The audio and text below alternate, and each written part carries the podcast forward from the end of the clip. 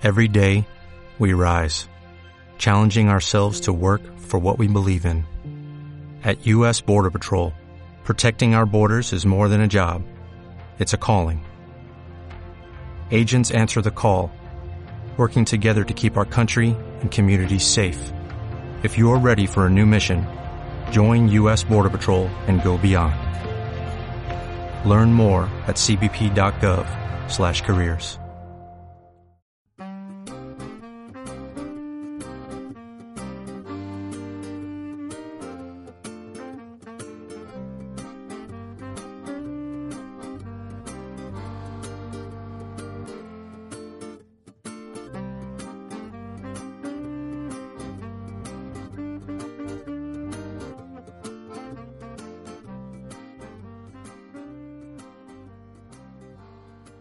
tardes y bienvenidos a su podcast Rigor Mortis. Esta tarde estamos juntos los de siempre, Jimena Jiménez, Buenas tardes. Pedro Lerrant, Hola, buenas tardes. Jonathan Rosas, Y Mariano Osorio. Mariano Osorio, eh, nuestro productor eh, Jonathan Rueda Hola. y tenemos un invitado muy, muy, muy especial, Ulises Valderrama.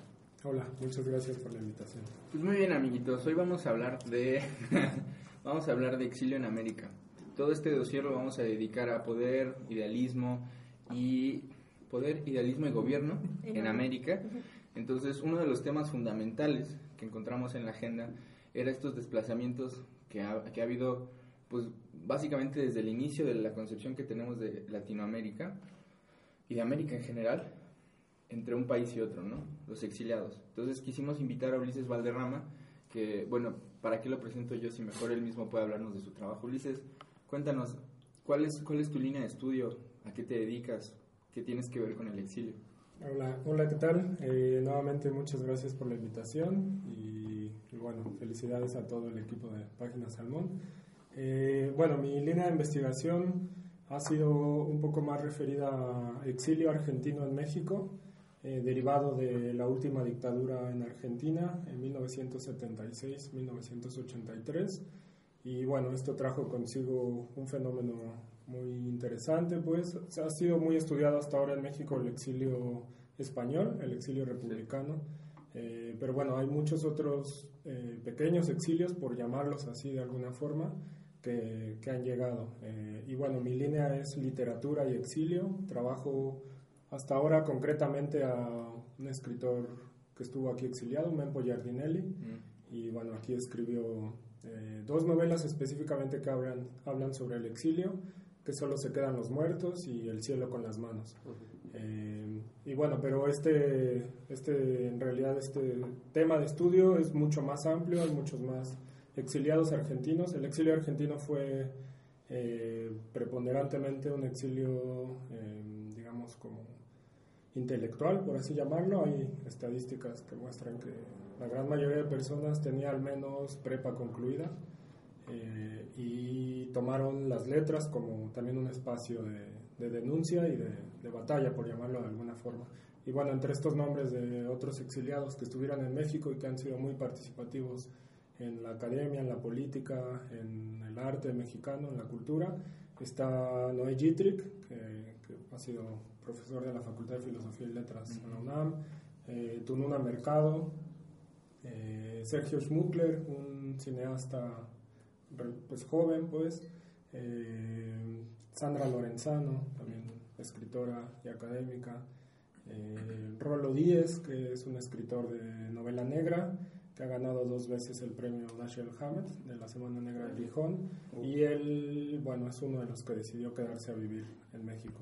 Muchos regresaron, muchos se quedaron, y bueno, eh, por ahora estoy un poco intentando ampliar este tema a hacer una cartografía de la literatura del exilio mexicano, del exilio argentino en México. Muy bien. A mí lo que me, más me impacta, te decía ahorita desde la introducción, es que parece ser como que existe una tradición americana, aunque también existen otras tradiciones como la europea, ¿no? Pero concentrémosla en la americana, del exilio. Pero México, nos platicabas hace un ratito, parece ser que, que más que mandar exiliados, es un país receptor. ¿Por qué crees que ocurra esto? Sí, bueno, es interesante pues eh, que México es, tiene más una tradición de recepción de exiliados más que una tradición de exiliados. ¿no? México ha sido o es conocido pues en América Latina eh, y seguramente en una parte de Europa con el exilio español como un país de el país refugio de hecho así le llaman muchos no México país refugio hay un libro de Pablo Yankelevich que, está titulado así eh, y bueno, ¿a qué se puede ver? Yo creo que principalmente a, eh, podríamos pensar en que a México con sus dimes y diretes después de la revolución ha tenido un sistema democrático, todo esto es cuestionable, por supuesto, cien mil veces, pero digamos así, en el plano formal ha tenido un sistema democrático constante y estable, ¿no? O sea, eh, no ha habido golpes de Estado a lo largo de, bueno, después de más de 80 años seguramente.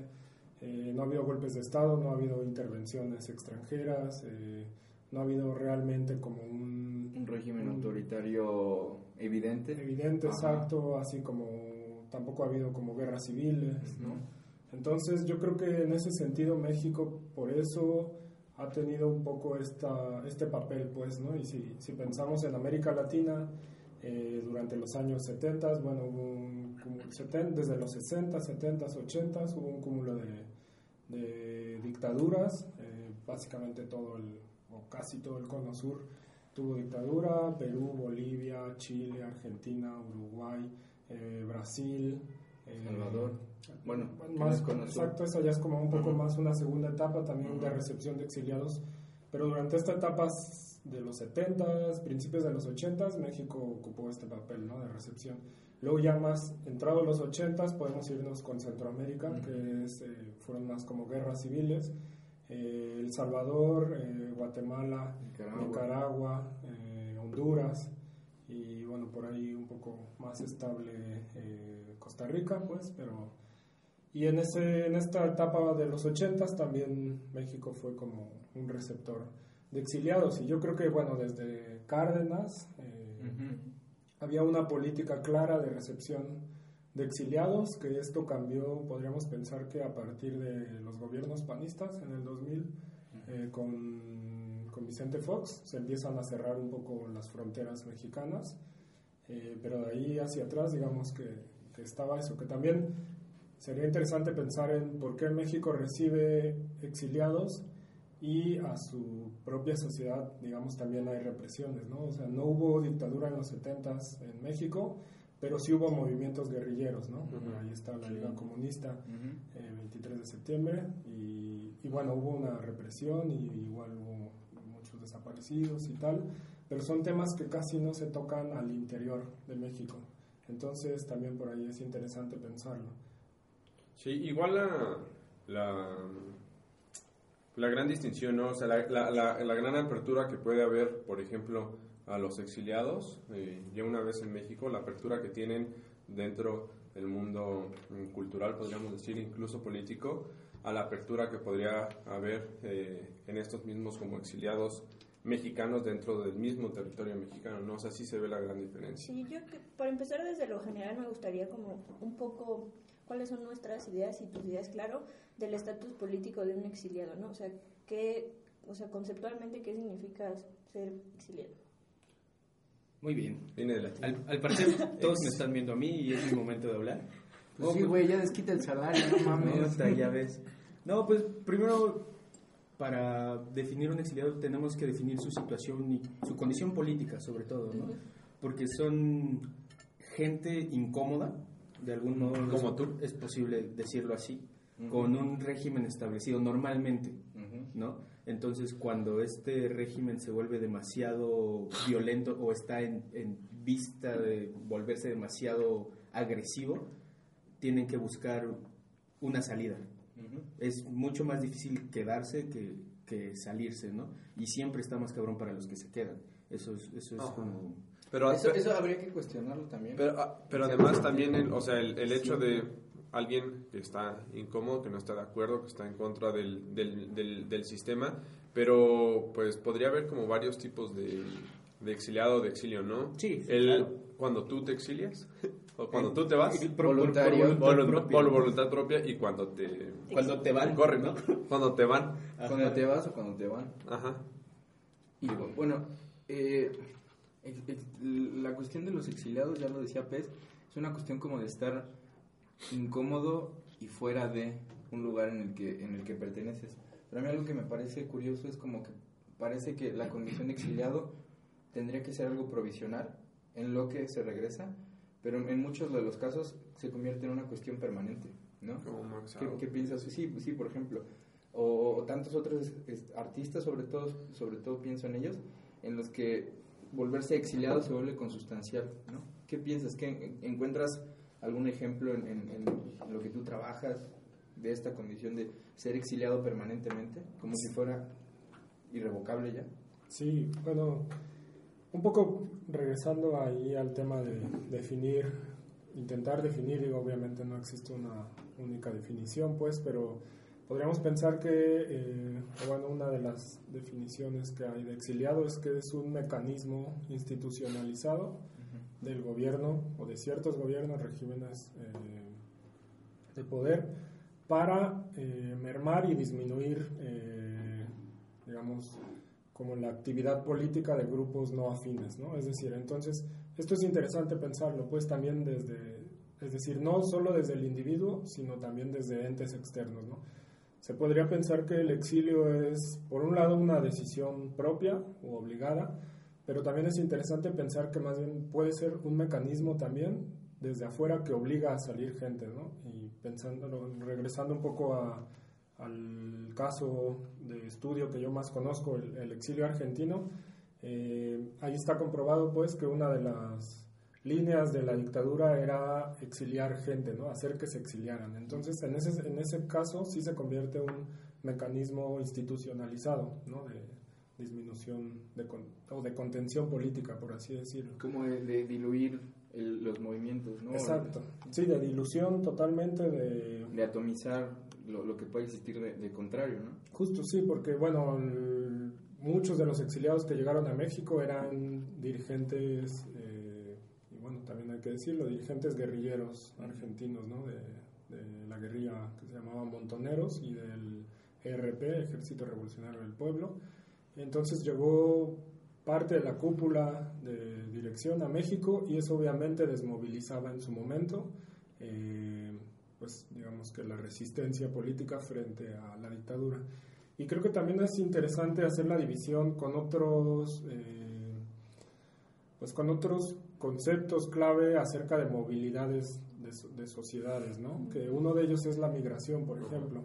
La migración no es exactamente igual al exilio. La migración está dada más por cuestiones económicas eh, y, es decir, el exilio está dado por sales porque tu vida está en peligro. Entonces, básicamente es una decisión obligada para salvar la vida. La migración, claro, hay fronteras que se diluyen, pero la migración está más dada por salir a buscar una mejora económica, ¿no? Un, un mejor estatus de vida y ahí podemos hablar de, bueno, de la migración mexicana a Estados Unidos y los braceros y demás. Y, por ejemplo, el- la diferencia entre un exiliado y un refugiado, ¿cuál sería? Exacto, también a eso iba justo un refugiado o un asilado, que, que podrían ser conceptos sinónimos, es que el exiliado se va muchas veces sin con lo que tiene, pues, ¿no? O sea, sale, digamos, muchas, muchos testimonios son de que salen tal cual de la noche a la mañana y se van con lo que pueden en una pequeña maleta o demás. Entonces, un exiliado es alguien que entra al país hay veces por la puerta de atrás, hay veces con papeles de turista y se termina quedando, o más bien esa es la tirada, quedarse. Entonces es alguien que no es, por así decirlo, invitado ni, ni recibido eh, política, Formalmente. formalmente, en un primer momento. Y entonces un asilado, o sí, un, un asilado, un refugiado, sí tiene un aval gubernamental del país de recepción, en este caso México, ¿no?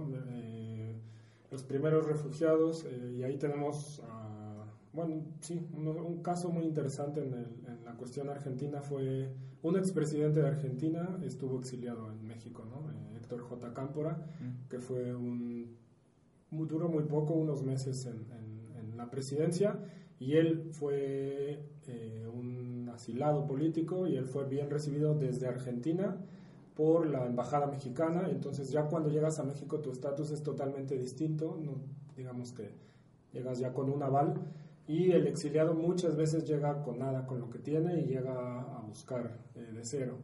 Eh, y bueno, el caso argentino es muy interesante porque hubo mucho apoyo entre ellos, hubo una organización, justo porque muchos eran militantes, hubo una organización muy, muy bien establecida y había gente que se encargaba de recibir a otros exiliados y buscar acomodarlos en casas, eh, buscarle escuela a sus hijos, eh, doctores si lo necesitaban, incluso eh, asistencia psicológica, ¿no? Bueno, el, tema de la psicología, el psicoanálisis y demás en Argentina es un tema muy, muy trabajado y bueno, también...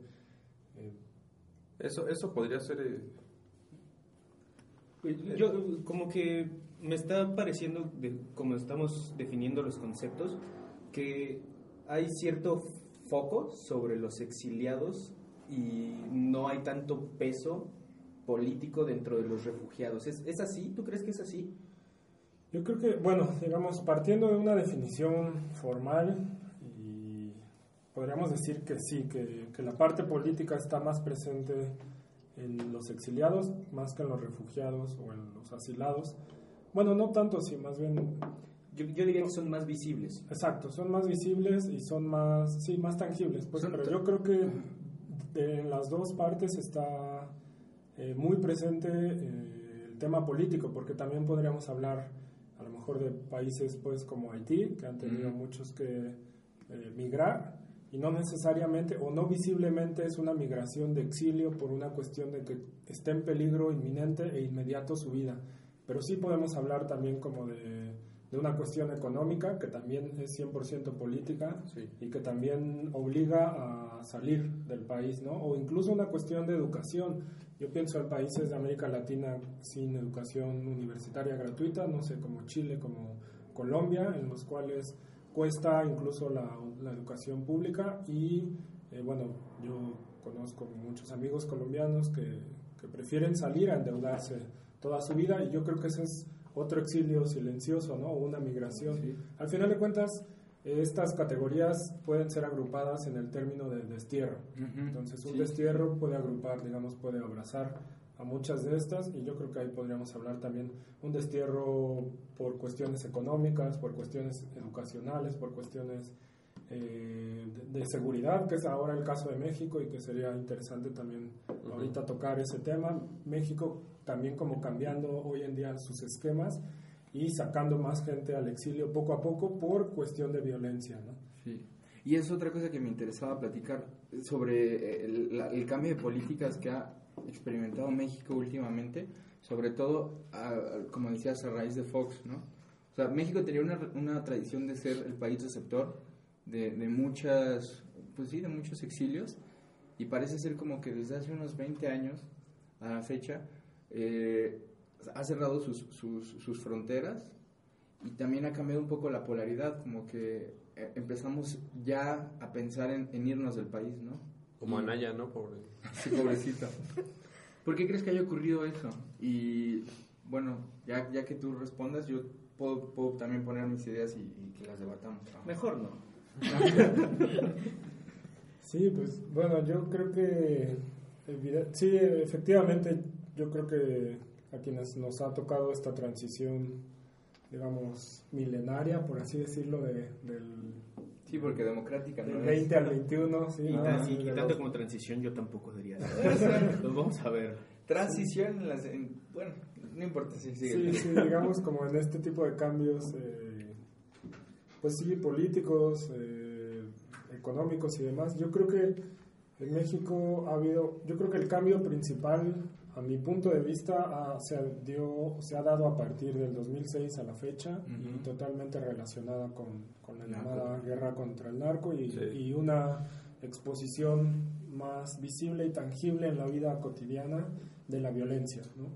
Eh, muchas personas han tenido que dejar sus, sus lugares de nacimiento a raíz de, de la violencia, eh, del narcotráfico.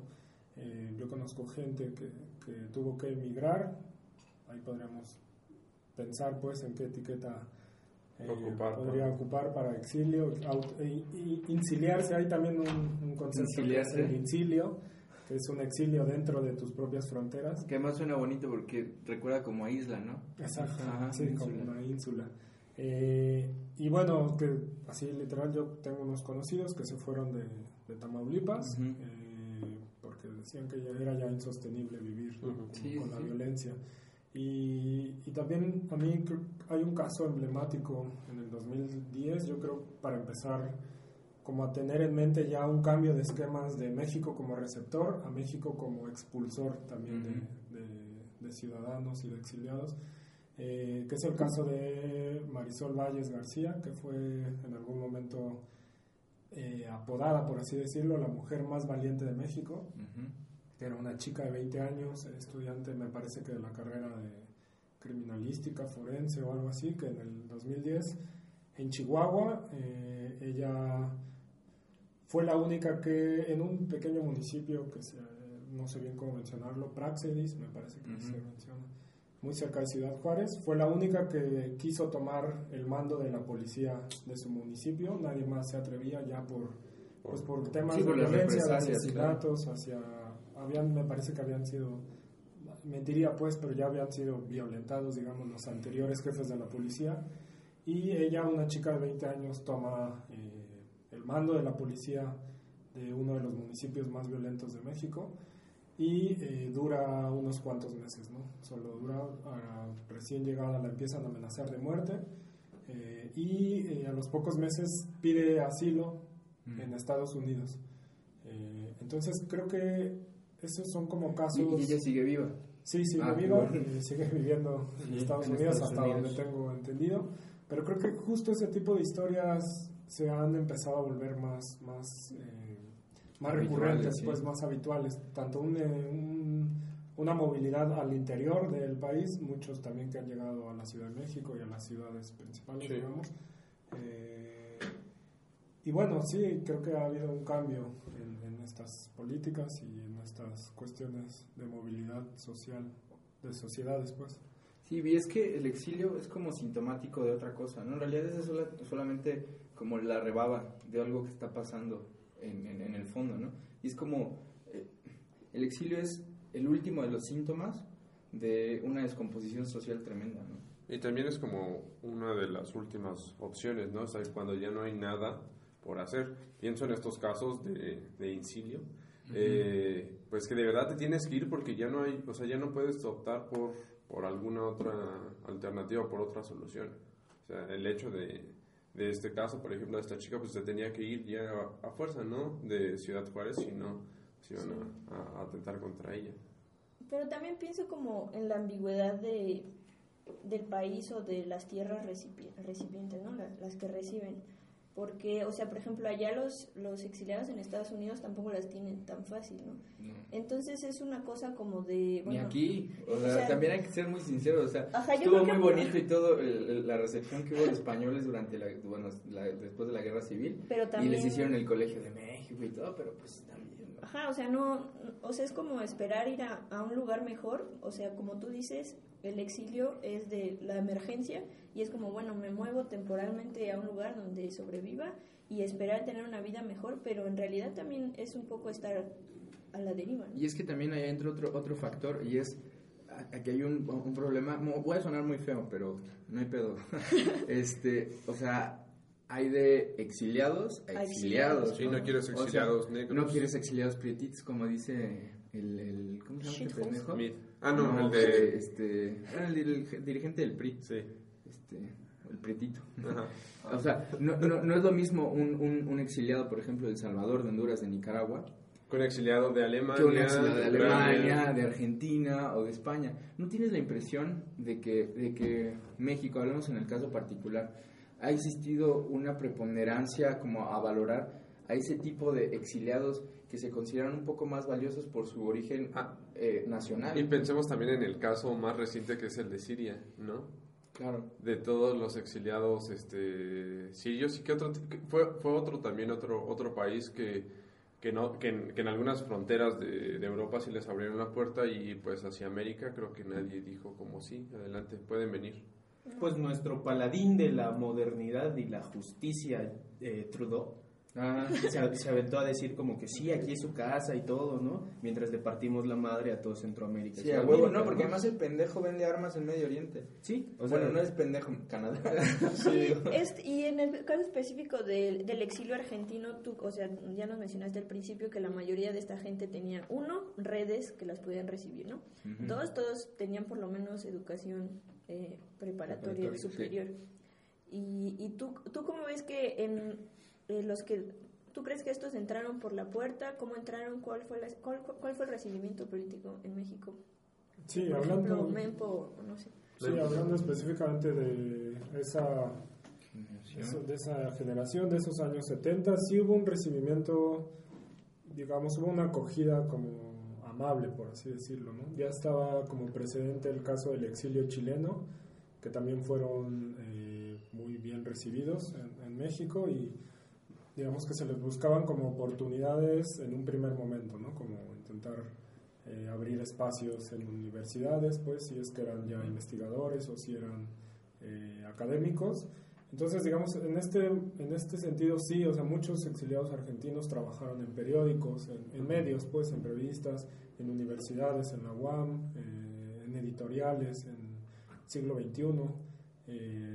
entonces sí hubo un recibimiento y también también creo que hay una cuestión como de, y esto digo suena muy, muy utilitarista, pues, pero también de dar y recibir, pues, también los exiliados llegan a aportar a, la sociedad, eh, a la sociedad de, recibimiento, de acogida.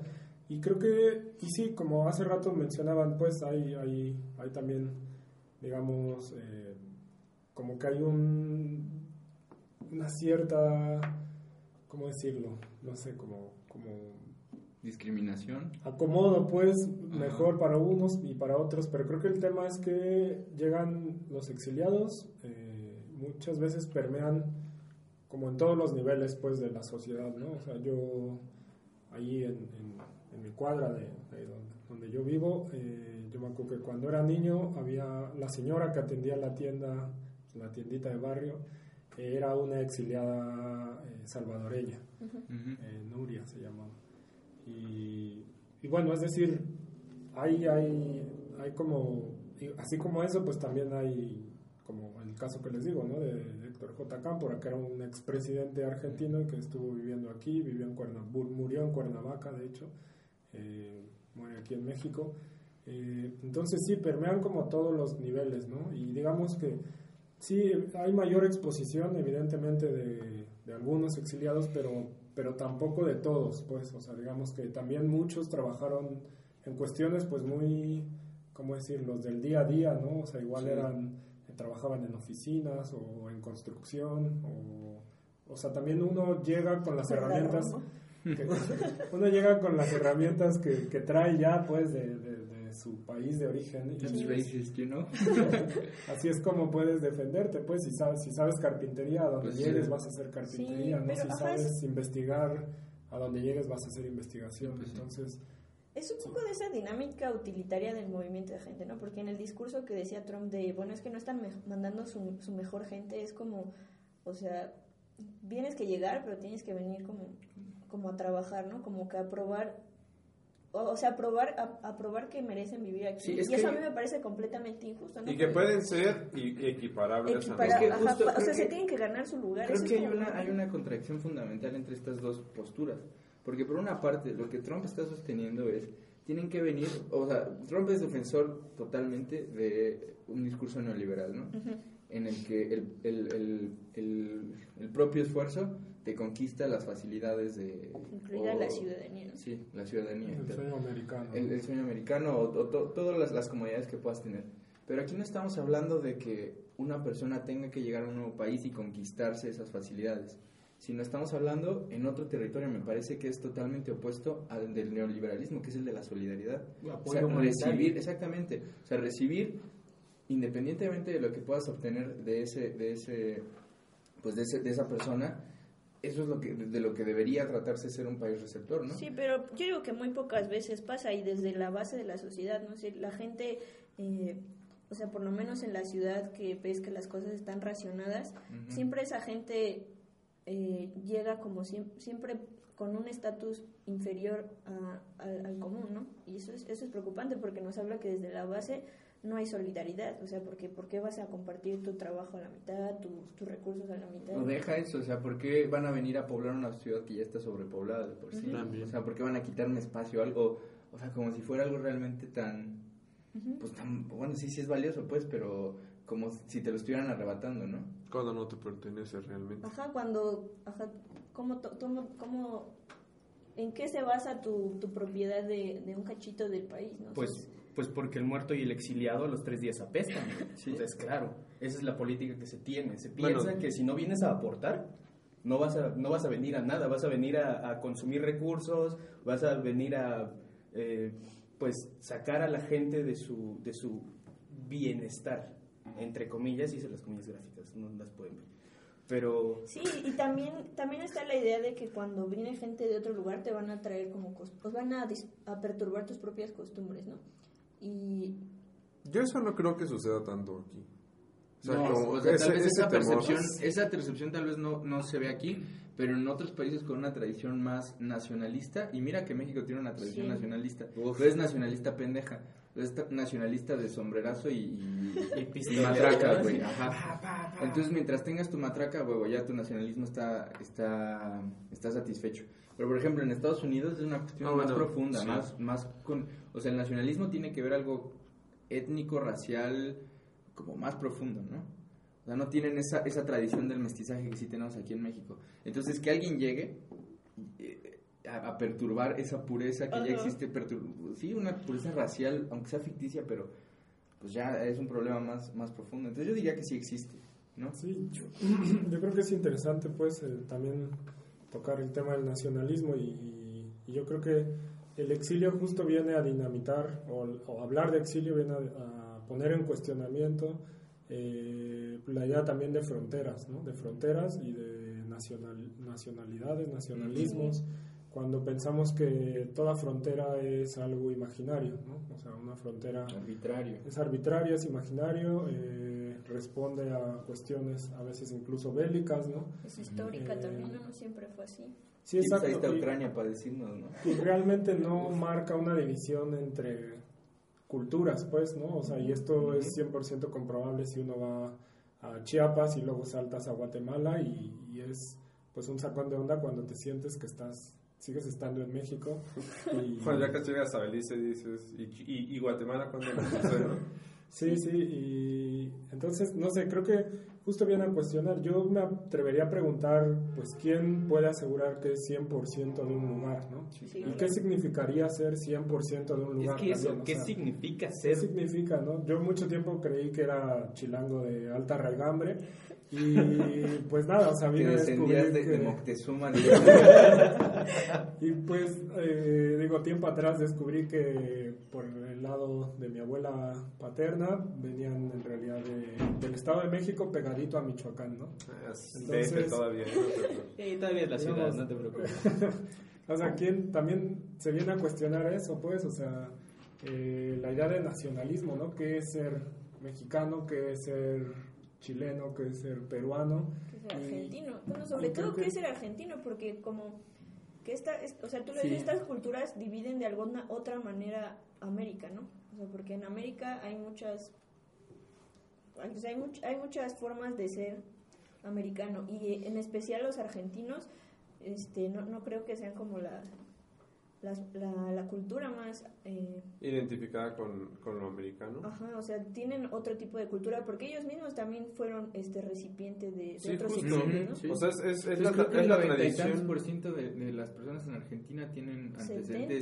70, 70%, 70 de las personas en Argentina pues tienen antecedentes europeos y también... Sobre todo alemanes e italianos, ¿no? Que fue de donde, de donde más llegaron. Uh -huh. sí, y ahí está la cuestión de qué es ser rioplatense, ¿no? Ah, Porque es la frontera. Ah, sí, cierto. Y, claro. Pues, ¿cómo, cómo, cómo lo podrías definir sin ofender a ninguno de los dos? Porque se ofende bien cabrón. Pero partimos de lo mismo. O sea, ¿cómo puedes definir que tú perteneces a un lugar o que un lugar te pertenece de ese modo, ¿no? Que estás arraigado. ¿Cuáles serían las características? Así vamos a ponerlo aquí. ¿Cuáles serían las características que a ustedes los hacen decir somos mexicanos o somos chilangos. La comida. Todas, todas son muy difusas, ¿no? Las quesadillas, y quesadillas las quesadillas sin queso. No, porque igual mucha gente cree que, pues, hasta hace poco ser chilango era un insulto, Sí, sí, ¿no? sí. Se ha estado... Bueno, con esa palabra, pues. Con esa- exactamente con esa palabra. En Guadalajara decían, es patria, mata a un chilango, que es un, un dicho muy conocido. Pero, por ejemplo, a partir de hace unos dos o tres años, el término se ha empezado a, a revalorizar. Apropiar. Nos lo apropiamos y lo estamos eh, cambiando conceptualmente, aunque mucha gente todavía cree que decir chilango es un insulto. A mí no Yo creería insulta, que ya ¿eh? no. Yo creería que ya no, porque incluso ya existe esta publicación y todo este pedo. ¿De chilango? Sí, chilango.mx. Y los que somos del Estado de México, ¿cómo nos dicen? Ah, pues, De este, fequenses. De feque. Esa a mí me late. Sobre todo creo que describe muy bien a ciertas personas. Pues es que en los últimos 20 años yo creo que ha habido una re- renego- renegociación muy grande de los límites de la ciudad, ¿no? O sea, ya, Y- y- y eso ya ser chilango ya no significa nada porque ¿dónde empieza Chilangolandia y dónde termina? No, además hay otra cosa que no, no había pensado, pero que tiene que ver con la... In, ¿Cómo era? Exilio, incilio. Incilio. Con la... Incial- bueno, incil- Incialiación. con la inciliación que ha ocurrido Insolación. en los- ¿eh? la insolación que ha ocurrido en los últimos no sé cuántos años quizá 10 de, de personas del resto del, del- del- de los territorios de- del país hacia el centro de Pero, la- pero muy cabrón. Muy Muy, cabrón. cabrón. Y se ve sobre todo. Esa, eh, sobre eh, todo la franja norte. Yo Sí. creo que no hay no hay Y una sola además- persona que no tenga un conocido amigo de, de arriba de Exacto, pero además eh, yo, yo lo veo todavía más como en siempre, sie- siempre, siempre. Siempre, eh, siempre en, en como, en como en un sector este pues de, de un nivel superior, o sea, digamos de estudios, casi siempre se vienen como por estudios y aquí se ya se queda. Y ya no se van. Y no es que esté mal, digo, No, pero no está mal. No le estoy diciendo a nadie Baña Es que se nos vaya, están pero- quitando nuestros trabajos y nos están quitando nuestras oportunidades. pinche redneck, Nos güey. están mandando Pero- lo mejor. pero- pero Porque- sí se ve muy porque estás cabrón quemado del pinche sol eres cabrón, imagínate, caminando. güey. Sí, pero incluso en este movimiento al interior de las propias fronteras, pues también debemos, tendríamos que preguntarnos, México es un país eh, preponderantemente centralista, Sí, Sí, sí. centralizado, o sea, una de las grandes paradojas es que en el DF esté la Secretaría de Marina ¿no? Sí, como el órgano central cuando aquí pues ni hay mar, ¿no? Ni ríos. Entonces, Ya, ni ya secamos las- no, ya secamos lo que teníamos. sí. Entonces, obviamente aquí hay tendríamos también que pues que ver de dónde viene eso, pues, ¿no? Y, y respecto a lo que Pez también hace rato decía, ¿qué significa ser Lo más 100% marítimo que tenemos en mexicano? este lugar. Xochimilco. Ujú, Gracias. Y los ajolotes, que están en peligro de extinción, cabrones, o sea, topen Cuídense. ese pedo. Cuídense. Ajá. Eh, pues yo creo que también esto viene mucho pues del, del, del siglo XIX, pues, ¿no? También como esta cuestión del nacionalismo y de buscar eh, en, en- en un territorio que obvia- evidentemente es desigual, ¿no? Y las prácticas son desiguales y bastaría preguntárselo a un, no sé, a, a un norteño y a, y alguien de Yucatán, ¿no? Muchas cosas pueden no, no coincidir pero siempre se buscan eh, símbolos que, que hagan cohesión social, ¿no? Y entonces, hasta que uno sale de México, de pronto piensa que el tequila sí te define, ¿no? Cuando seguramente en una borrachera ni siquiera lindo, tomas tequila. ¿no? Ajá. Y cantas el cielito lindo y lo sientes como si realmente fuera tuyo y- o te vuelves el más comedor sin albur de Chile, ¿no? De aquí, pues, para que no te vaya en conflicto. Para Picante, nuestra comunidad picante. sureña. O sea, y, y sí, pues, ¿no? Y cuando sales te vuelves, te vuelves una serie de, de estereotipos, Claro. eh, te vuelves un estereotipo andante, pues, ¿no? Y entonces te identifica el cielito lindo, efectivamente, el, el comer a chile, eh, el ponerte una playera de la selección mexicana en O de la América. país. El salir con sombrero a la calle, con Entonces- vestido de charro, ya saben, normal un domingo cualquiera. Pero bueno, sí, también eso pues, o sea, y, y son estereotipos pues muy bien, así podríamos irnos país por país y cuál es su estereotipo, ¿no? De Argentina, pues la carne, el vino, el fútbol, ¿no? Eh, no sé, y podríamos irnos uno por uno en Brasil, la samba. Y De Uruguay, la carne, el vino, el fútbol. De Chile, la carne, el vino y el fútbol. Bueno, yo creo que ya llegó el momento como de abrir- empezar a hablar sobre el campo literario, ¿no? Ah, sí, es cierto, a eso veníamos, ¿verdad? Pues por pues no, no pues es que a eso veníamos, pero pues es interesante, ¿no? Las escrituras en el exilio y que supongo que esas mismas escrituras tratan también sobre el exilio. Sí, pues podríamos dividir a la literatura del exilio en, en dos, ¿no? Otra vez recurriendo a estas eh, forzadas eh, divisiones. Y podríamos pensar que hay literatura del exilio escrita en el exilio y que no necesariamente habla sobre el propio exilio. Y literatura que sí trata el tema del exilio, ¿no? Eh, y bueno, ahorita a la mente me viene un, un libro de Humberto Constantini, eh, La larga noche de Francisco Sanctis, que Constantini igual fue, estuvo exiliado aquí, no estoy seguro si también murió aquí en México, pero casi podría, no, no estoy seguro pues, pero bueno, este libro que es un, yo creo que uno de los grandes libros perdidos o no, no, no tan difundidos pues de la literatura latinoamericana, es un libro que a mí me gusta mucho, para nada tiene que ver con su propio exilio en México, ¿no? A pesar de que fue escrito aquí, aquí hay crónicas que aquí lo tallereaba en un, pues en un, valga la redundancia, en un taller del que él mismo era el que lo llevaba. Y hay otro tipo de literaturas que sí hablan sobre el exilio y que hasta cierto punto podrían conver- convertirse en una especie de reflexión y también en un ejercicio ahí metaliterario, ¿no? de reflexionar dentro de la literatura sobre la propia condición de exiliado y los personajes también a su vez pueden ser exiliados. ¿no? Entonces, eh, bueno, creo que es un ejercicio que por ahí puede empezar a abordarse.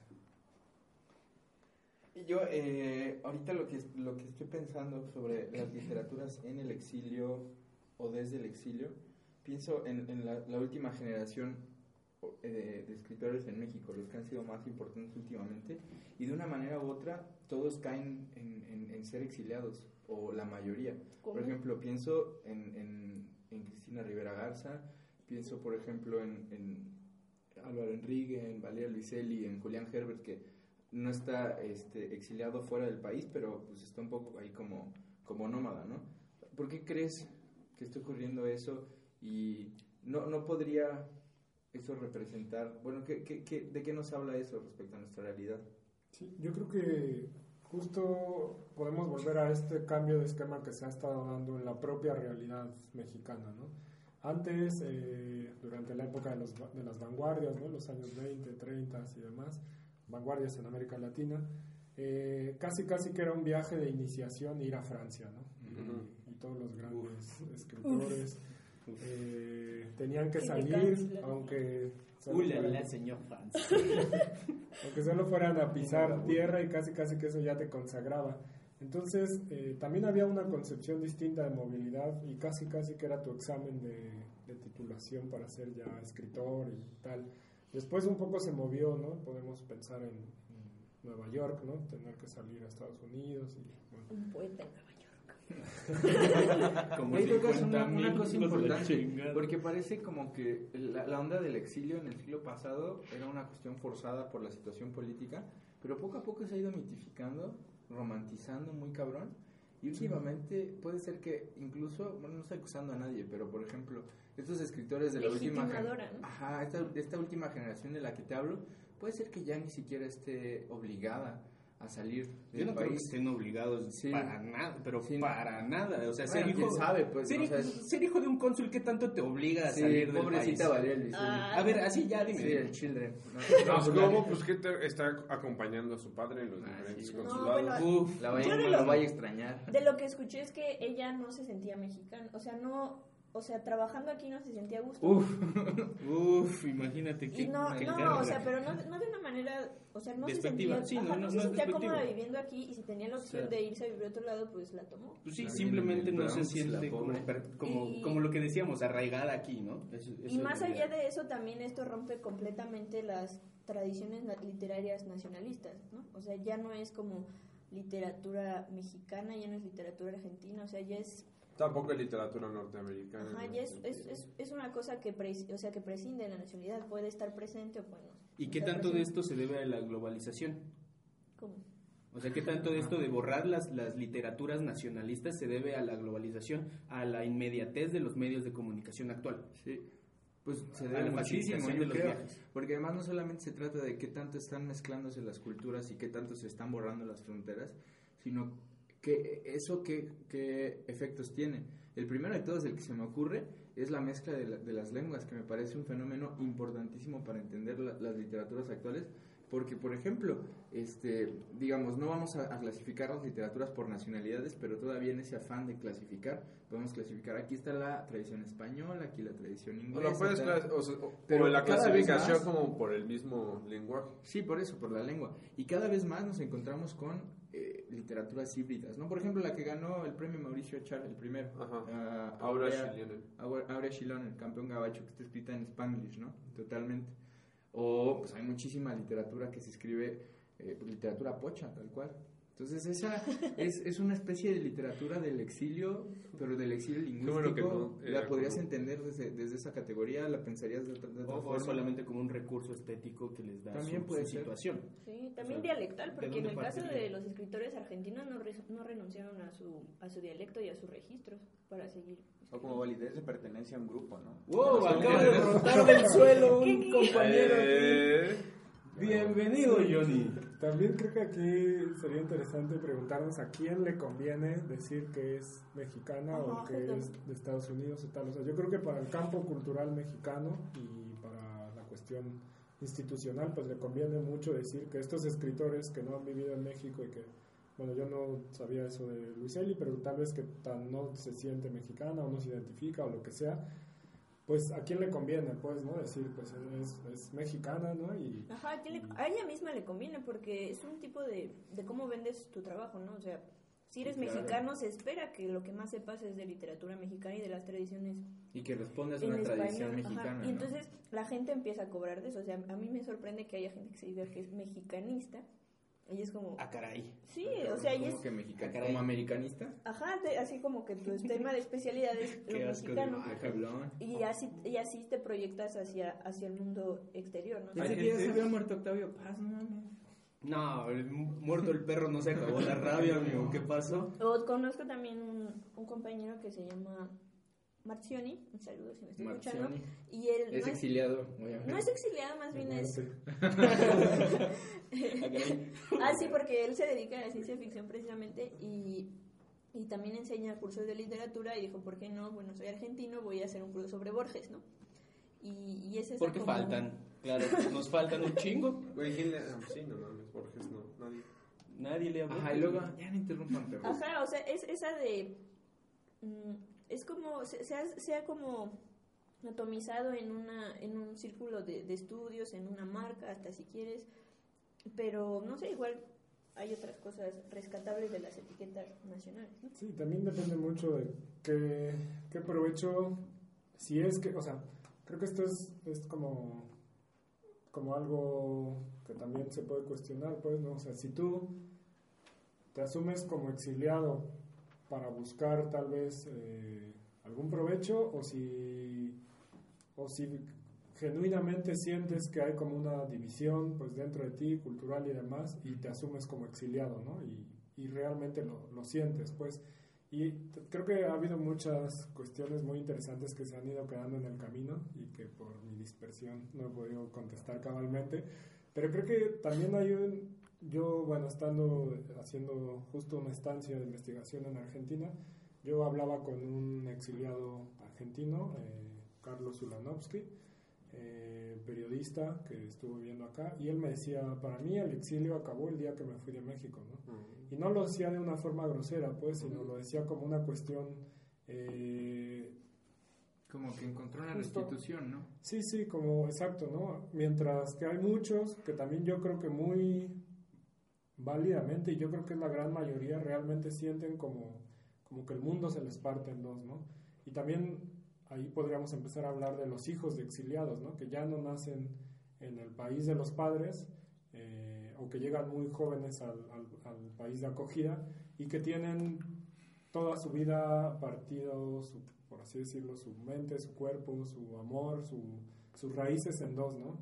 Y, y, bueno, crecen en un país hablando de tal, pero con la nostalgia también de sus padres de, de estar recordando siempre el otro país, ¿no? Eh, entonces, pero yo creo que sí, evidentemente todo puede ser eh, sujeto a descomponerse y también puede haber gente que saque provecho de la etiqueta de exiliado, ¿no? Y que se venda a sí mismo eh, como exiliado, como desterrado, como, como, no sé, ciudadano del mundo, no sé. Y bueno, también un caso muy interesante, por ejemplo, es el de Roberto Bolaño, pues, ¿no? O sea, y también a qué canon pertenece, ¿no? Eh, es chileno. hay que echarle la Uf, culpa. nos vamos a, sal- vamos a saltar sobre eso de una vez porque necesitamos otro podcast, ¿eh, cabrón? Es chileno, es mexicano, es No es de ningún lado. eh, no es de ningún lado, es de todos. Eh, y creo que... Porque además en figuras tan grandes como Bolaño... este, Tan mediáticas. es- pues, grandes en el sentido de, de difusión, ¿no? Sí. Dejémoslo así.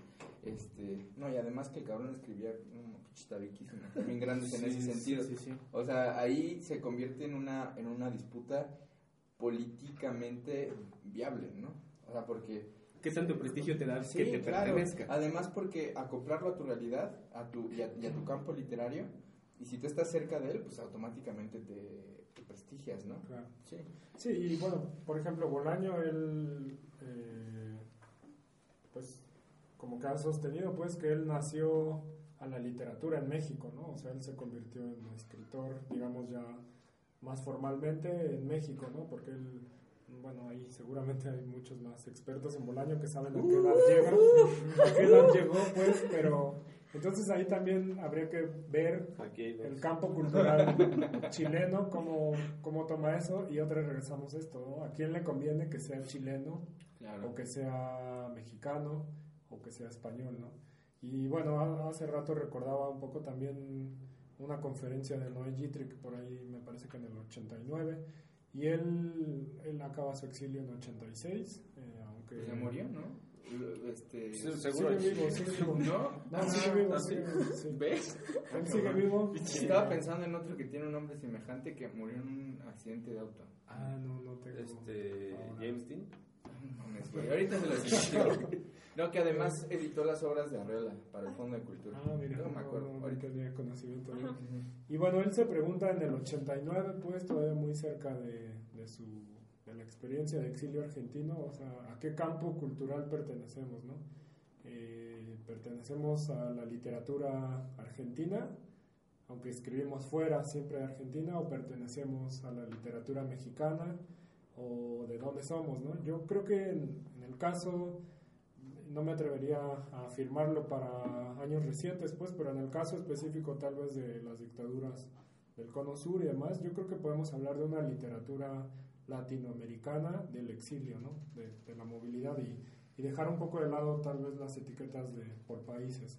Entonces, eh, creo que también se construye globalmente un campo cultural, pues, porque empiezan a incorporar cuestiones de, de la cultura de acogida, ¿no? Eh, los libros de Giardinelli, por ejemplo, él, ahí siempre lo cito, ¿no? Él, en, en que solo se quedan los muertos, hay una parte donde dice, porque yo puedo ser mexicano entre los mexicanos y argentino entre los argentinos, ¿no?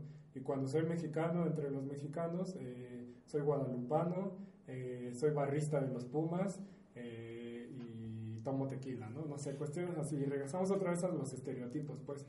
Pero también se, se, se incorpora, pues, la cultura de acogida a la literatura y ahí podríamos empezar a hablar ya de literaturas globales, como Sí. hace rato mencioné. Y justo quería, quería traer como una nota un poco más optimista todo este asunto.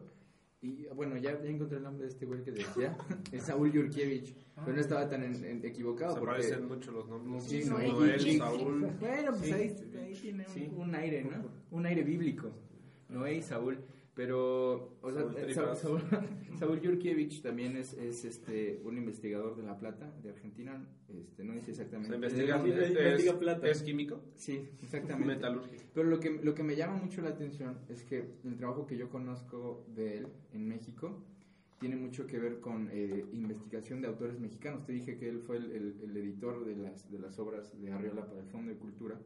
Y eso me parece muy o sea, sintomático de algo a- a que al menos a mí me agrada mucho, que es llegar para, para acoplarse, porque... Utilitarismo. no, no utilitarismo, en un sentido más como vasconcelista de ¿Nos sirve? mestizaje.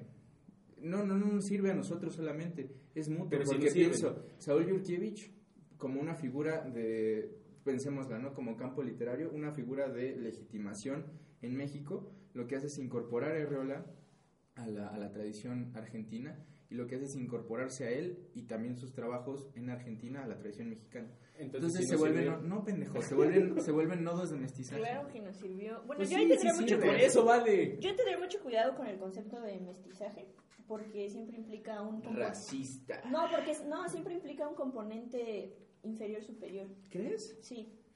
Sí, ¿no? Definitivamente. Y Nah, vamos a sí, llamarlo, yo también lo Oprimido opresor. ajá, vamos a llamarlo algo, pero yo lo que quería rescatar de tu quién Ajá. sabe qué intervención es Ajá. que, bueno, y también para dirigirnos a la conclusión, aunque no sé, bueno, ya. Eh, No, no, está chido tu comentario. que como mencionaba Ulises, que muchos eh, exiliados argentinos trabajaron en la industria editorial mexicana Ujú. y hasta la fecha Buenos Aires en América Latina es, Uf. es importantísimo en, en cuestiones editoriales y a nosotros nos sigue como nosotros seguimos leyendo esas ediciones y también o sea reconocer el papel que tuvo la gente argentina en la fundación de bien o mal o como, La como literatura esté moderna, ¿no? ajá de la, de la manera en que, en que consumimos la Pensemos tan siquiera que eran centros de impresión. Yo este, pienso, yo pienso que los tres, exactamente, los tres grandes nodos de, de la creación de la cultura editorial y literaria en, en habla hispana son México, España en general, no hablamos solo de Barcelona, y, y el Río de la Plata. ¿no? No hablemos del Río de la Plata, hablemos de Argentina. No, porque también, o sea, ¿y dónde dejas a Uruguay, amigo? Sí, sí, sí, también tuvo su, su tiene su corazoncito, digamos, ¿no? Y, y es curioso, ¿no? Que las personas, o bueno, los centros de, de, de- de creación de este discurso literario, artístico, porque Ujú. también hay, hay muchos, muchos artistas importantes de, esos tres, de estas tres ciudades, de, bueno, de estos tres centros, Países. sean justo este, exiliados y receptores, ¿no? O sea, haya intercambio. Entonces puede ser que no sea, más bien yo creo que no es, no es casual. Justo este, este intercambio, que no les gustó la palabra mestizaje, este cambio, intercambio utilitario de personas, pues al final a todos nos termina beneficiando, como tradición española, pero también en un sentido más amplio como tradición global, porque este es el momento en el siglo XX en el que la tradición Este española empezó a proyectarse a nivel internacional, ¿no? Entonces puedes explicar tal vez fenómenos como el- la, pues sí, la, explosión de la, del- de la novela hispanoamericana a partir de los exilios. Sin el exilio tal vez, aún teniendo las mismas obras, no habríamos podido alcanzar ese nivel. Pero es que, ¿qué tanto puedes definir una obra por su, por su autor? ¿Qué tanto puedes definir la nacionalidad de una obra? ¿Las obras tienen nacionalidades? O sea, esa es una pregunta. La segunda es, ¿la obra tiene la nacionalidad de su autor? ¿Qué parte Y de tercera, nos estamos acercando a las conclusiones? no entendiste. Sí, Ah, ese no sé. es para tres podcasts más. Sí, no mames. bueno, y ya la, la tercera, ¿la obra tiene la nacionalidad de donde fue creada o de donde habla? No, pues justo ¿Dónde por eso sucede? creo que eso, eso es lo padre de este pedo, que, que empieza a, a- a mostrarnos la... Bueno, ya quisiera que más bien Ulises hablara, pero voy a dar mi último comentario. Sí, porque es el O sea, invitado. me parece, o sea, me ¿no? parece que lo que pone el dedo, eh, sobre Sí, lo que pone el dedo, este, Lo que pone este el asunto- sobre lo que pone el dedo, este asunto es, es en, en la ridiculez, ¿sí se dice ridiculez? Sí, en lo ridículo de, de circunscribir una cierta obra a, a- a nociones arbitrarias, como pues, la nacionalidad. Y pienso en, en otro ejemplo ya paradigmático, ¿no? Günter Grass, ¿de dónde vergas es? El güey nació en Danzig, escribió en, en alemán y escribió sobre la invasión alemana a, Alem- a- a Polonia, pero, o sea, ¿a qué tradición pertenece? Además, a tradiciones opuestas, ¿no? De En- choque, en el- en sí, choque. en choque, exactamente. Y bueno, lo dejamos, yo- más bien yo lo dejo ahí. Muchachos, Ulises. conclusiones, porque nos Conclusión. estamos pasando, estamos sobre el tiempo. Viene- escuchar a Ulises. ¿Tú qué piensas? Pues bueno, yo creo que también tocando, bueno, recogiendo un poco los temas que se han tocado aquí en la mesa, yo creo que si bien el exilio como fenómeno, eh, y regresamos a, a la definición que intentamos esbozar hace rato, como un fenómeno de expulsión eh, política y de personas, creo que no es el tipo de movilidad deseable, digamos. Eh, yo creo que sí es siempre, siempre muy eh, deseable, pues, el contacto, pues, con otras culturas, ¿no? Siempre, sea que vengan a trabajar, sea que vengan a estudiar, eh, etcétera, yo creo que siempre es muy, muy deseable y, y siempre termina siendo eh, algo que aporte, pues, hacia los dos lados, ¿no? O sea, también hacia la persona que viene, tanto como los que nos relacionamos con esas personas. A ver, pendejo, ¿no? dile utilitario. Eh, No, ella está hablando. Suena utilitario, pero lo está, lo está disfrazando el chido con la retórica, hermano. Y, y bueno, no sé, otra vez hago alusión a un texto de Ángel Rama del 79, eh, que siempre se me olvida el, ¿La ciudad el tema. No, no, es eh, La riesgosa navegación del escritor exiliado, se llama. Y es un, un- un texto del 79, repito, muy, muy cercano a- al exilio que, que yo un poco más he tenido la oportunidad de, de- de estudiar. Y él lo que decía es que no había, lo afirmaba, y es Ángel Rama, afirmaba que no había una unión, no había puentes tendidos entre la cultura mexicana y la cultura argentina, en el 79.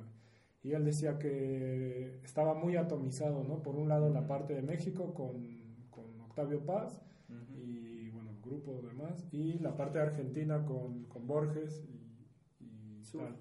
Entonces, a mí se me hace súper interesante pensar que, que en esos momentos estaba habiendo una movilidad de argentinos hacia México y Ángel Rama desde su escritorio decía que, que los puentes no estaban tendidos.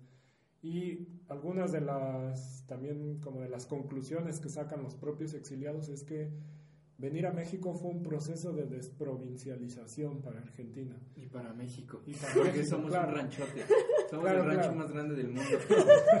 Literal. Sí, Ajá. y, y entonces creo que justo ahí volvemos a esto de, de lo rico que es el, el encuentro y el intercambio entre las culturas, ¿no? Eh, y yo creo que siempre va a ser bienvenido eh, un contacto con una cultura diferente eh, y siempre va a ser eh, pues provechoso para, para ambas culturas. Entonces creo que por ahí un poco irían mis conclusiones. Muy bien, ¿alguien más? No, nadie, no. O sea, a mí me parece Pues es que, quiero- o sea, sí está chido lo del contacto. Yo, yo quería eh, concluir que lo rescatable de este tipo de productos eh, no mestizos, sino híbridos, Ah, bueno, sí es una palabra más chula. Porque es esdrújula. es reconocer como es reconocer como la multiplicidad de, de las cosas de las cosas que hay no o sea creo que ahí es ahí es la cuando te das cuenta de que na- no te pertenece a algo o que o sea que va tirando varios mitos no o sea Sí, claro. a todo el mundo le agradecemos todo lo que podemos lo que nos lo que nos da existencia no A- ni siquiera no a nos- no solo a nuestros antepasados este aztecas sino Uf, sino a, a- Te fuiste a- muy a- allá. ajá, o sea, eso, eso es a lo que voy, es que siempre que hablamos como de nuestra herencia cultural pensamos como en eso. Si no hay que pensar pero una- invisibilizamos como 200 Ajá, culturas distintas. un millón de cosas y en este caso como a, a la, a la gente que, que viene de Argentina, ¿no? Y, a- y eso, y eso es lo chido de este podcast, bueno, de lo que rescato, ¿no? Que visibilizar. Sí, porque luego está de la verga, ¿no? Sobre este, so- sobre este tema, eh, el hecho de que somos bien pinches orgullosos Ajá. de que vinieron los españoles, pero no somos bien pinches orgullosos de que hubo una gran comunidad eh, afro afromexicana, ¿no? Y todavía existe y, no la Y reconocemos. China también, y, no, y China. no hablo por mi raza, No, pero- y por mi raza, porque por mi raza hablará el espíritu. Pero hubo, o sea, Qué facho, eh, man. sí, no. Pero a principios del siglo XX hubo una, una, un exterminio brutal de... De, de, De gripe aviar. de gripe, no, pendejo. Digo, de That's racist. No, pero de, de comunidad china en, en el norte. En el norte, sí. Sí, y ahora con la, bueno, con, con también que China está enviando, no, no diría yo exiliados, no sé, la verdad no sé sus, muchas de sus No, pues es que situaciones sí ya no políticas. caben, mano. Pero, pero también yo digo que ha de ser difícil las condiciones en que llegan a todos los países que llegan los... Podrían gente ser de los China. migrantes, pues. ¿no? Ajá. Ujú. Un poquito más de eso y un poquito más de esto. Y pues ya, ¿quién quiere concluir? Se- me acabo de dar cuenta que no tuvimos canción de inicio.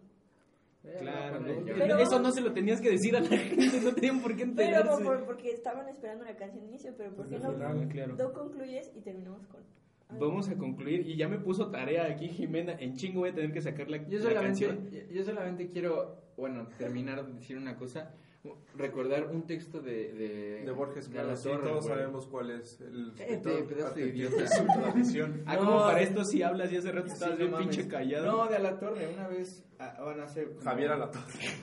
Sí, Javier Alatorre.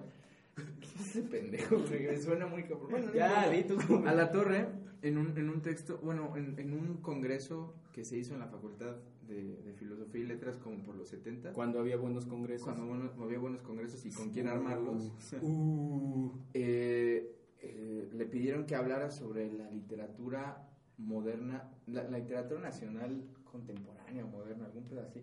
Dice, me meten en un pinche lío, porque ¿qué significa ser mexicano? ¿Qué significa ser moderno?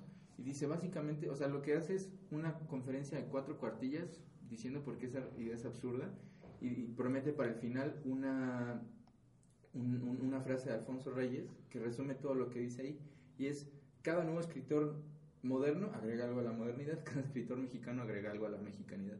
Entonces, es reducir Ah, al no, pues, absurdo un gracias. problema que en realidad es absurdo, ¿no? Sí. O sea, cada escritor nuevo en México es, es, es agregarlo a la mexicanidad, sea del, del origen que sea. Cada, moderno, cada escritor moderno agregarlo a la modernidad. Y creo que lo mismo aplica para los exiliados. Y bueno, eh, esto ha sido todo. Queremos agradecer de nuevo a Ulises. Muchas gracias por venir, mano. Gracias. Fue un gran podcast. eh, un experto en toda la extensión de la palabra. Y nos despedimos. Ah, ¿verdad? Nos despedimos desde. Lo dejaste todo lamido. Perdón, perdón, es que hace mucho que no lo veía, perdón. Somos compañeros de generación, de hecho. Uh. imagínense. No mames, sí, Ya llovió. dices tú, ya está. Bueno, esto fue todo. Muchas gracias por escucharnos. Escúchanos la próxima vez. Hasta luego. Bye. Every day, we rise, challenging ourselves to work for what we believe in. At U.S. Border Patrol, protecting our borders is more than a job, it's a calling. Agents answer the call, working together to keep our country and communities safe. If you're ready for a new mission, join U.S. Border Patrol and go beyond. Learn more at cbp.gov/careers.